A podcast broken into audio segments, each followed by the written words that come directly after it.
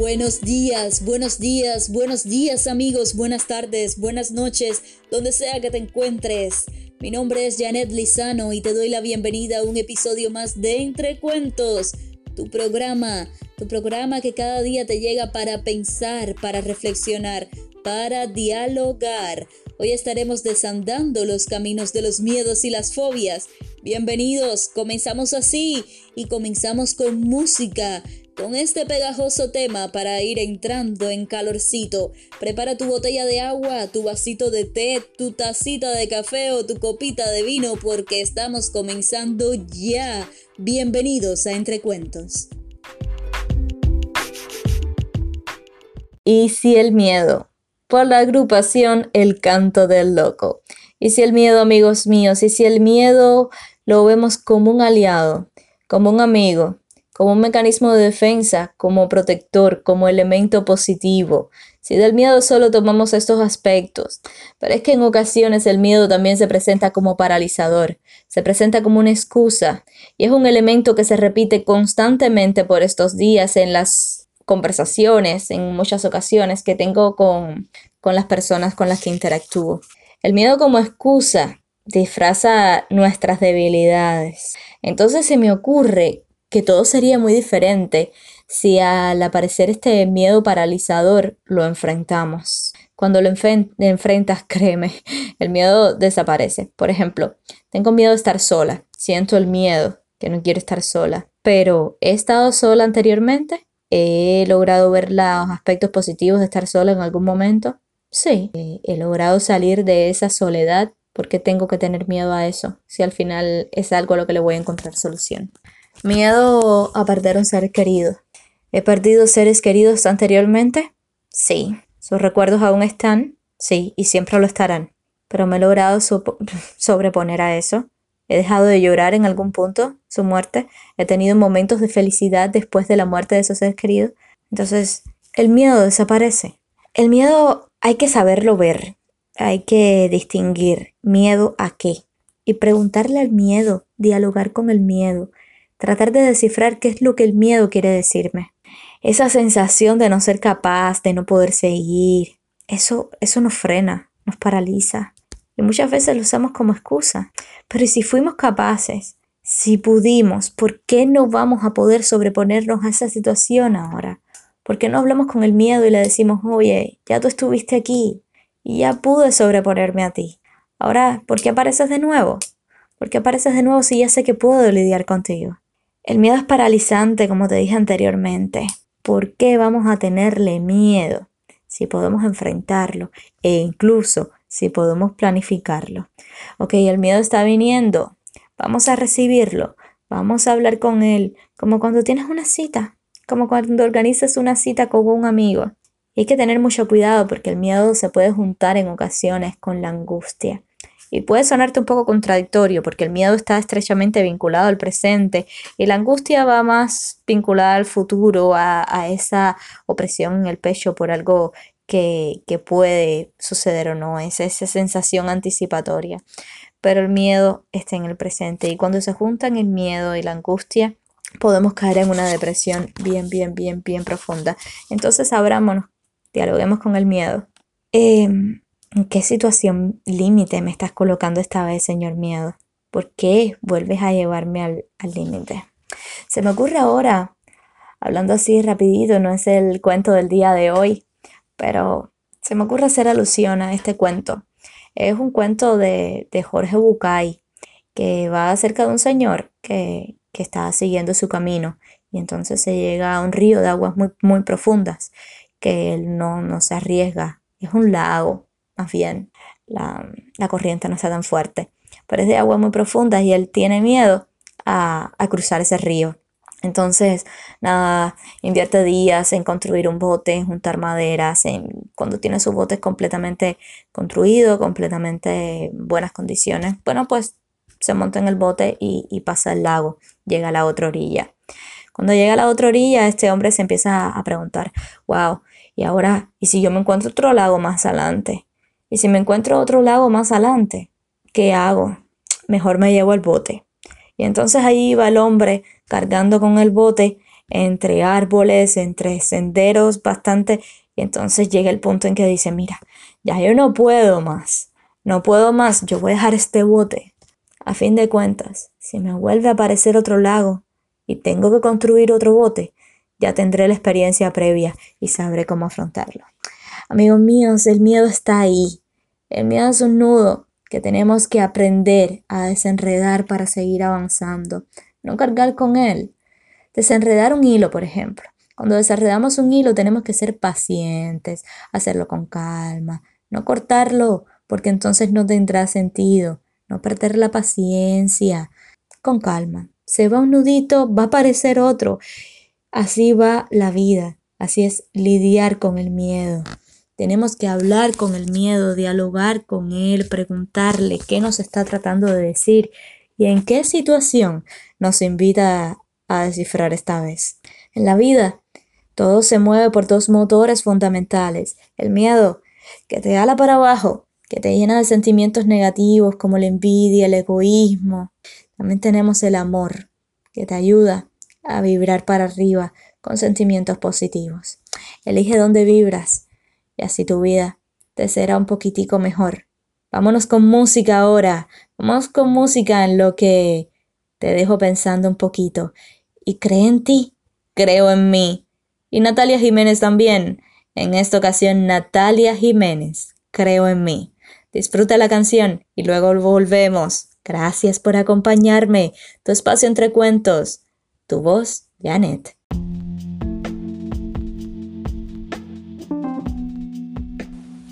Se dice que todo viajero en el mundo está destinado a entrar algún día en el bosque de los miedos. Aunque nadie sepa exactamente dónde está.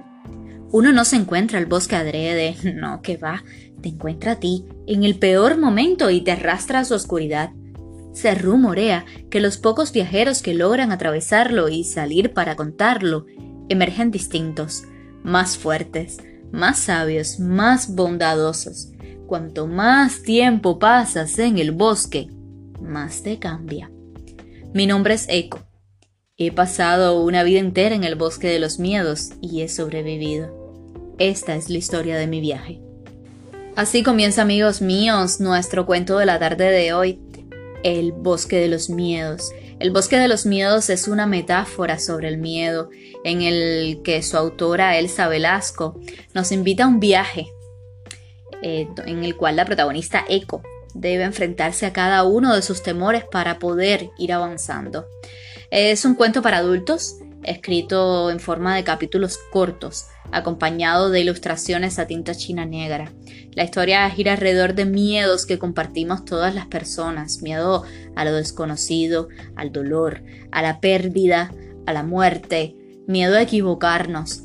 Son miedos de los que no solemos hablar mucho, pero a los que muchos, a los que la mayoría de nosotros, de hecho me arriesgaría a decir, nos enfrentamos cada día. El bosque de los miedos busca visibilizarlos, dar pie a la reflexión y mostrar que no estamos solos en este viaje, amigos míos. No estamos solos. Cada uno de nosotros ha tenido que enfrentar disímiles miedos en algún momento de nuestra vida y se hace muchísimo más ligera la carga cuando los compartimos, cuando nos abrimos, cuando cuando conversamos con nuestro yo interno y nos sentamos a dialogar. Yo te voy a invitar a tres capítulos, mejor dicho, cuatro capítulos de, de este cuento, de esta historia que nació como un proyecto de Inktober, pero rápidamente creció hasta cobrar entidad propia como historia. Inicialmente la autora lo publicó en inglés en sus perfiles de Instagram y de Twitter y en abril finalmente vio la luz en el idioma español y así es como llega hasta nosotros hoy. Cuatro capítulos, pero la invitación también está a que lo busques, a que profundices en este cuento maravilloso. El bosque de los miedos. Autora Elsa Velasco. Voz Janet Lizano, tu amiga que te invita ahora a adentrarnos despacito, silencioso, pero con mucha firmeza en el bosque de los miedos. Tratemos de salir. Veremos la vida diferente, con más valentía, con más vigor. ¿Te arriesgas? Se dice, se dice, me cuentan que todo viajero en el mundo está destinado a adentrarse algún día en el bosque de los miedos, aunque nadie sabe exactamente dónde queda. Uno no se encuentra el bosque de los miedos, no lo encuentra adrede, te encuentra a ti, en el peor momento, y te arrastra sin remedio a su oscuridad. Hay quien pone un pie en el bosque y en meros instantes haya un camino de salida. Muchos vagan en su interior durante décadas y mueren sin recordar el mundo exterior. A otros, el bosque los mata al instante.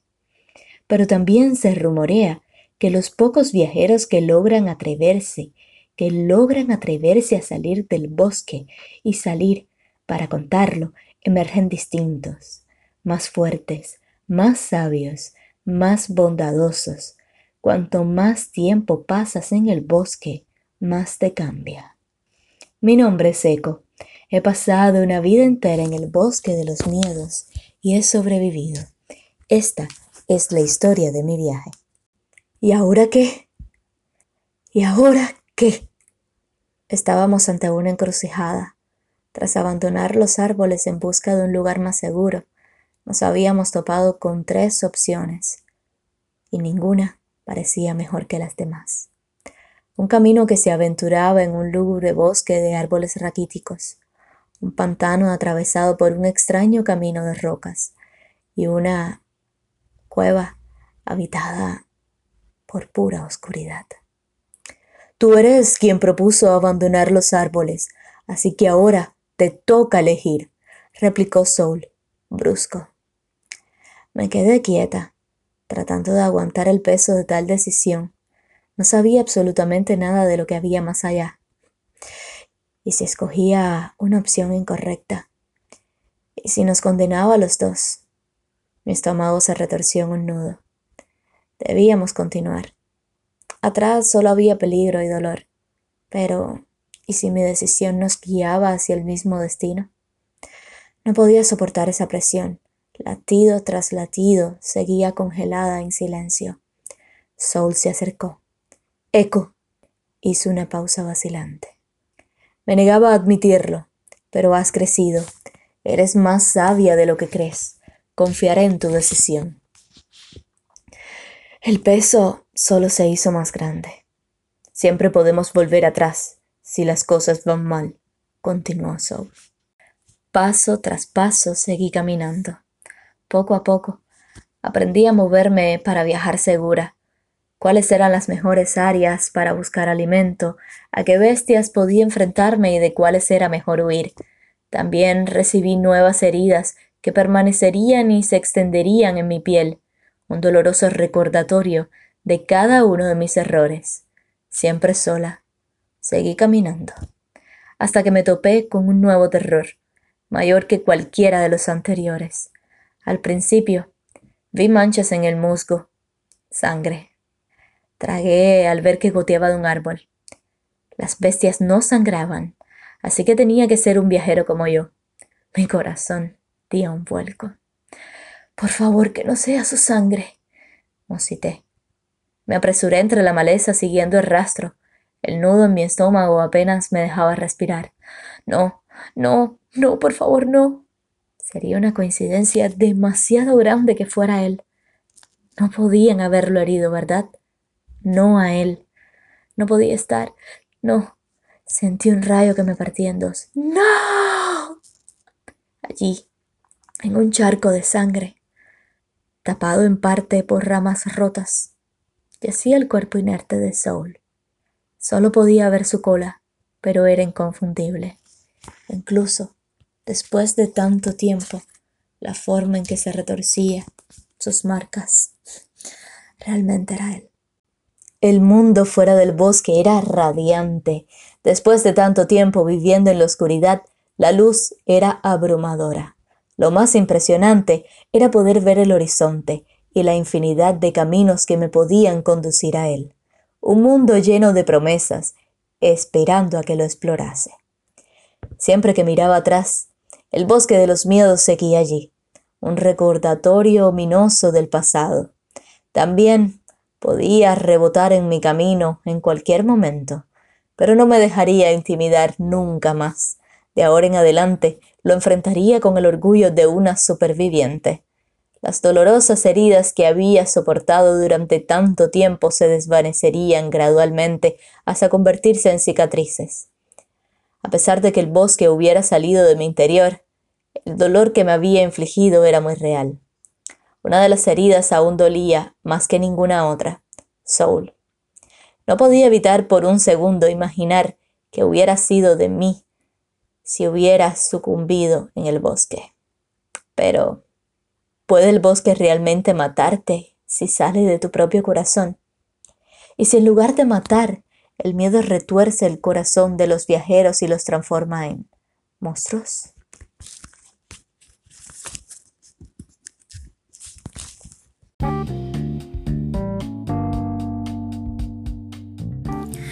Espero este cuento haya calado bien hondo en ti, hayas logrado descifrar los mensajes. En este caso te hablé solo de dos miedos, pero dos miedos que, que conllevan y que vienen de la mano con muchos otros miedos. Uno de los miedos fue el miedo a, tomar decisiones cuando Eco no sabía por qué camino, por qué camino ir. Y, muchas veces nos pasa, amigos. Muchas veces yo creo que, que, es el miedo que más tenemos en la mayoría de las ocasiones y es por miedo al fracaso, miedo al que dirán, miedo a perder el tiempo o miedo a terminar aún peor que como estamos en la realidad. El otro miedo que nos muestra es otro pasaje de los que te estuve leyendo en la tarde de hoy es el miedo a perder un ser querido. ¿Y cuántas veces no nos ha pasado, verdad? Esperemos que, que sean muy pocas y que aún en la vida te, te, toque pasar por esa sensación muy pocas veces. Pero desafortunadamente más tarde o más temprano siempre perdemos a alguien que realmente queremos y no necesariamente porque esta persona se haya muerto, sino ese miedo, ese sentimiento de pérdida muchas veces viene porque, como te he explicado en programas anteriores, las personas están con nosotros como simple compañía, compañías que pueden durar mucho, compañías que desgraciadamente muchas veces duran poco y tenemos que aprender a, lidiar con eso, superar ese sentimiento de pérdida, ese miedo a perder a un ser querido. Ahora seguimos con música. Música a ritmo de calle 13. Sabes que me encanta y sé que te gusta. Calle 13, adentro. Disfrútalo. Tú y yo nos encontramos en un ratitito.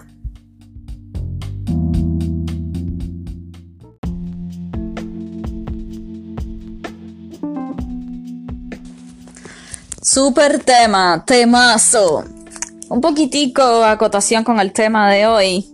Un poquitico relacionado con el tema de hoy. Pues sí, hay muchos eventos. Hay muchos eventos eh, a lo largo de nuestras vidas que vemos en las noticias y, y que nos ponen a pensar. Que nos ponen a pensar muchísimo porque vemos, wow.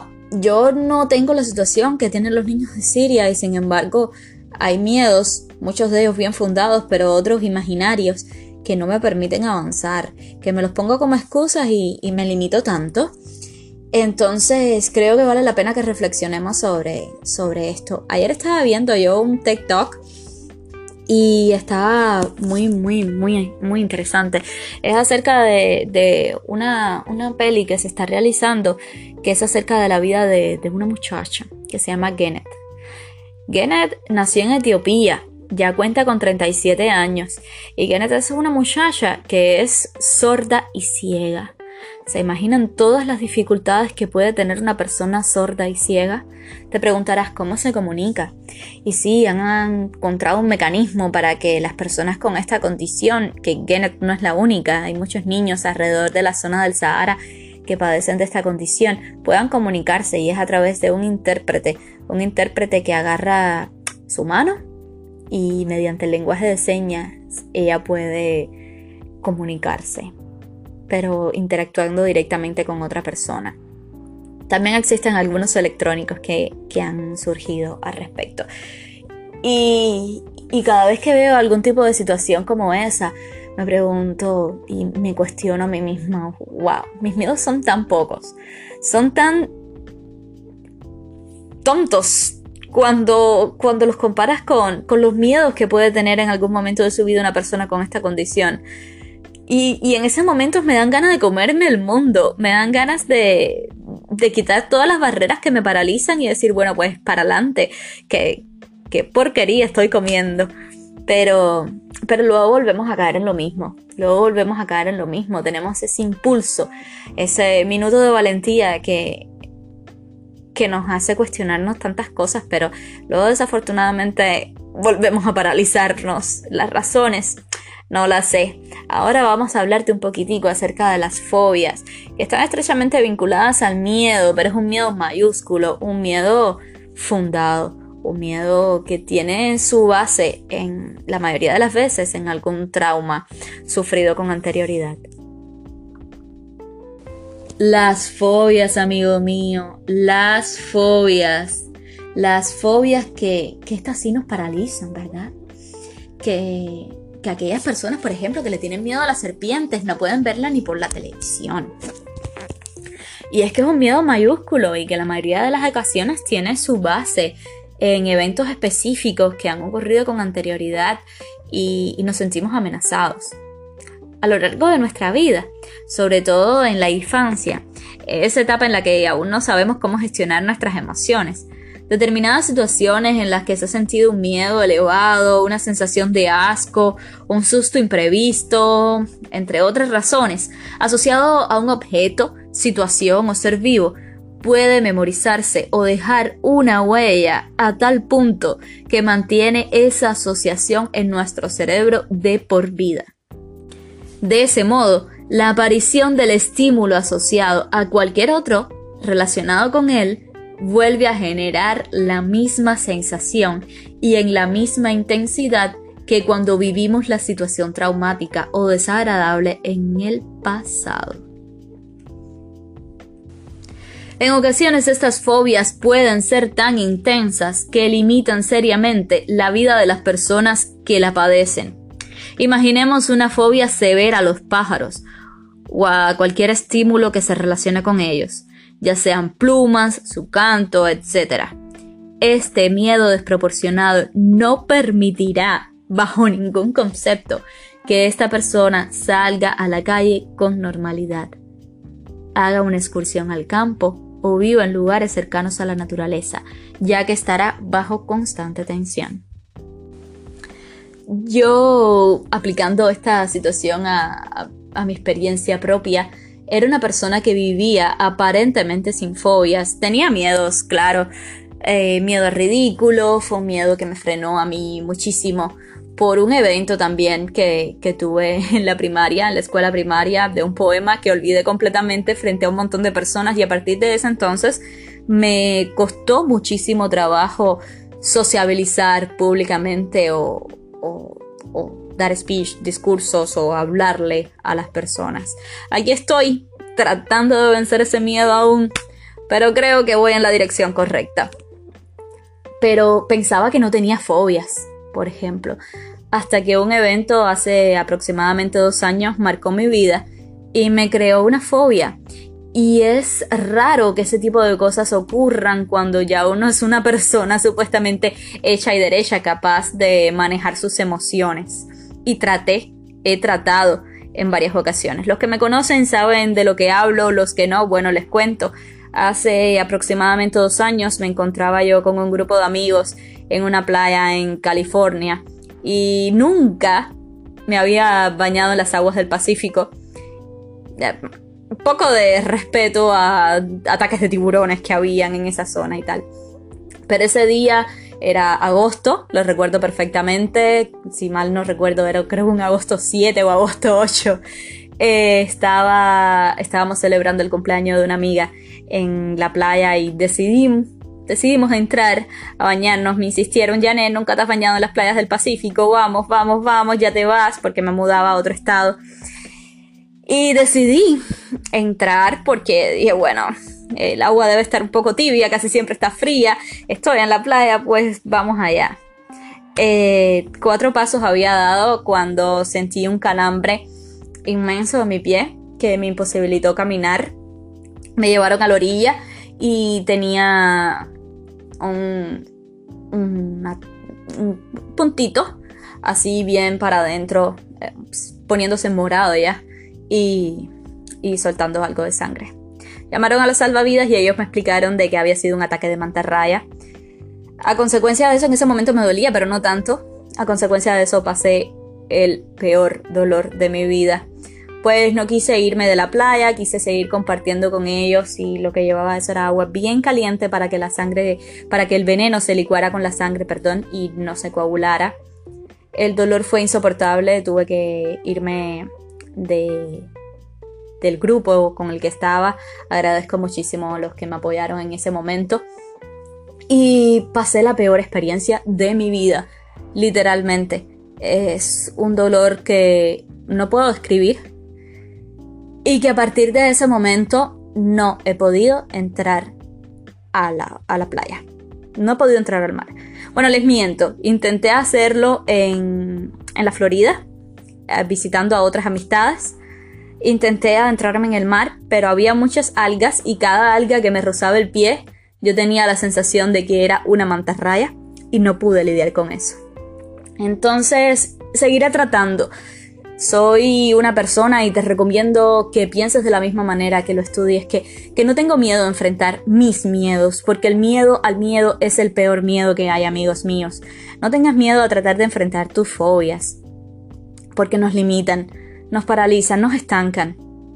Démosles la oportunidad, démosle una nueva oportunidad.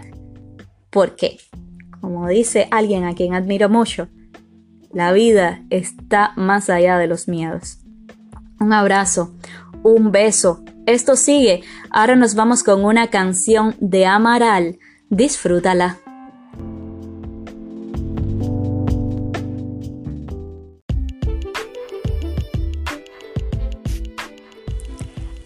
Ha sido Amaral y su tema salir corriendo. Pero tú no salgas corriendo, quédate aquí conmigo un ratiquito más. Hoy estamos hablando acerca de los miedos y las fobias. Ahora te voy a mencionar los cuatro tipos fundamentales de fobia y comenzamos por las fobias de tipo animal, que se refieren a una amplia gama de especies que pueden causarle un temor extremo al niño o a un adolescente y en algunos casos adultos como pueden ser los perros, los gatos, ciertos tipos de insectos o de reptiles, gusanos. Bueno, yo también mencionaría algunos tipos de peces. Están las fobias de tipo ambiental, que es el miedo a los fenómenos meteorológicos, como pueden ser los rayos, las tormentas, las alturas, etc. Están, por un tercer orden, tenemos a las fobias de tipo de sangre, inyecciones y daño. Conozco varias personas que son así. Eh, yo acostumbro a donar sangre. Y son muy pocos los amigos que se arriesgan a, acompañarme, pues no pueden lidiar con, con el hecho de, mi sangre y cayendo en un nailito. Y sí tenía otra amiga en la primaria que cada vez que iban a vacunar, por ejemplo, le daba una fatiga e incluso se desmayaba. Entonces esos son tipo fobia a la sangre, inyecciones y al daño, que sugieren un miedo o temores excesivos a objetos, material y procedimientos quirúrgicos, por lo que va a generar una ansiedad anticipatoria intensa antes de una visita al médico, al ginecólogo, al dentista, ante un análisis de sangre, una sensación incómoda antes de tener que ir a un hospital. También se ve asociada con el miedo intenso que algunos tienen a la visión de sangre o heridas, conocido como hematofobia. En un último orden, eh, cuarto tipo de, de fobias, tenemos las fobias de tipo situacional. Como su propio nombre indica, eh, toman forma de un temor desproporcionado e irracional a situaciones tales como los túneles, los puentes, ascensores, autobuses, quedarse solo, el miedo a la oscuridad que tanto que a tantos niños, adolescentes y algunos de nosotros, aunque te cuesta admitirlo, también nos afecta muchas veces. Las fobias son una muestra del funcionamiento de nuestro sistema de supervivencia, tremendamente potente y relacionado con nuestras hormonas y neurotransmisores en el cerebro. Esta memoria tan intensa de sucesos vividos como peligrosos es la reacción de nuestro cuerpo cuando considera que tiene que defenderse de ese peligro en el futuro. Ahora, seguimos con música, amigos míos. Alex Ubago y Amaya Montero, sin miedo a nada. Qué felices fuéramos. ¿Quién nos detuviera si no tuviésemos miedo? ¿Eh? Sin miedo a nada, Alex Ubago y Amaya Montero. Disfrútalo y luego nos despedimos. Pero no te me pongas triste, volveré. Ahora, disfruta este tema y luego te hablo un poquitico más para poner punto final a este episodio del día de hoy. Besotes. Hermosísimo tema de Alex Ubago y Amaya Montero, sin miedo a nada. Qué bien estaría no tener miedo a nada, pero qué tan imposible parece. Y no sé si estaría bien, hasta qué punto estaría bien. Pues el miedo nos avisa, nos alerta, nos ayuda a escapar de situaciones que pueden resultar peligrosas para nuestro estado físico y mental. Por ejemplo, si vamos a pasar por una calle que está bien oscura, el miedo nos dice ten cuidado, puede ser peligroso.